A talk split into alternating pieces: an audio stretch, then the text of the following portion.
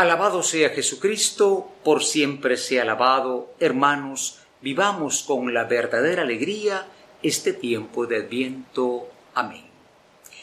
Estamos ya en el tercer domingo de Adviento. Hemos pasado esas fiestas marianas, mm, sobre todo de la Inmaculada Concepción, y estamos a los pies de la fiesta de Guadalupe. Y todo esto pues va dándole mucha alegría a este tiempo de Adviento. Pero este domingo, que cabalmente tiene un color diferente, el color rosado, tiene nombre propio, se llama Domingo del Alégrate, del Alégrense. ¿Por qué? Porque ya estamos cerca, caminando por lo menos hacia la Navidad. Pero ¿cómo la alegría cristiana? ¿A qué alegría se nos invita a tener? Bueno, es una alegría diferente de la del mundo. Nosotros no podemos alegrarnos por las cosas, por estas locuras muchas veces de compra que trastornan el mundo, olvidando a los más pobres. No nos alegramos por algo, sino por alguien que viene, y es Jesucristo el Señor. No son las cosas las que dan alegría verdadera, son las personas. Por eso hoy el profeta mm, Isaías nos habla de que la alegría viene del cambio, de la transformación. No es tener más, sino ser diferente, estar mejor ante el Señor. Y nos habla él de un desierto que se convierte en un jardín, de una serie de limitaciones humanas, la ceguera, eh, la sordera, eh, el paralítico que de pronto cambia en su vida. Son figuras de una transformación de la humanidad, de la misma naturaleza. Cuando viene Jesucristo todo se renueva, todo se transforma. Por eso con el Salmo decimos 145, ven Señor y sálvanos. La salvación que Dios trae no es un momento, no caigamos en la trampa de las sectas pentecostales, ¿no? Es un momento de alegría, me siento mejor que los demás.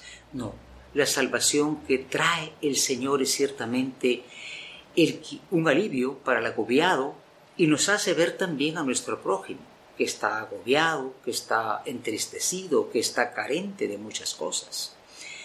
Y es entonces, hermanos, cuando nosotros escuchamos de modo muy, muy especial hoy la carta del apóstol Santiago. Miren qué concreta la enseñanza de Santiago. Dice, no murmuren unos contra otros.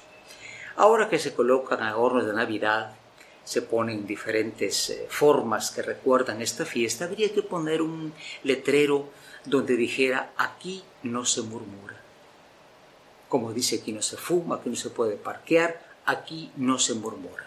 Que sea un aviento, como dice Papa Francisco, libre de todo ese veneno que muchas veces mandamos por las redes sociales, vanidades, mentiras, críticas y hasta condenas.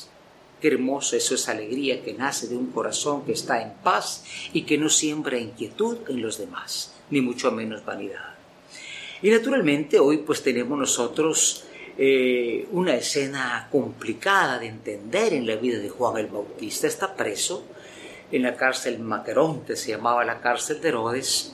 Él escucha las obras de Cristo que está comenzando a curar a los ciegos, a los sordos, a los paralíticos, y manda preguntar, pero no porque Juan dude, ¿eres tú el Mesías o hemos de esperar a otros? Manda preguntar para los enviados, para que ellos se enteren. Lo interesante es que Juan no dice, bueno, si tú eres el Mesías, sácame de la cárcel. No, la alegría verdadera no es pensar en sí mismo. Él manda para que los demás se enteren y metemos a Juan. Y en este tiempo tengamos una alegría no de pensar en nosotros mismos. Consciente, te dice, oigan la propaganda, date un regalo. No, es dar a los demás lo que tengamos. María, Madre Alegría, nos acompaña en este tiempo. María va caminando con nosotros porque pronto nacerá su Hijo. Nuestra alegría que nazca del conllevar las penas de los demás y dar gracias a Dios por aquello que se nos ha dado María Madre le diría, ven con nosotros a caminar.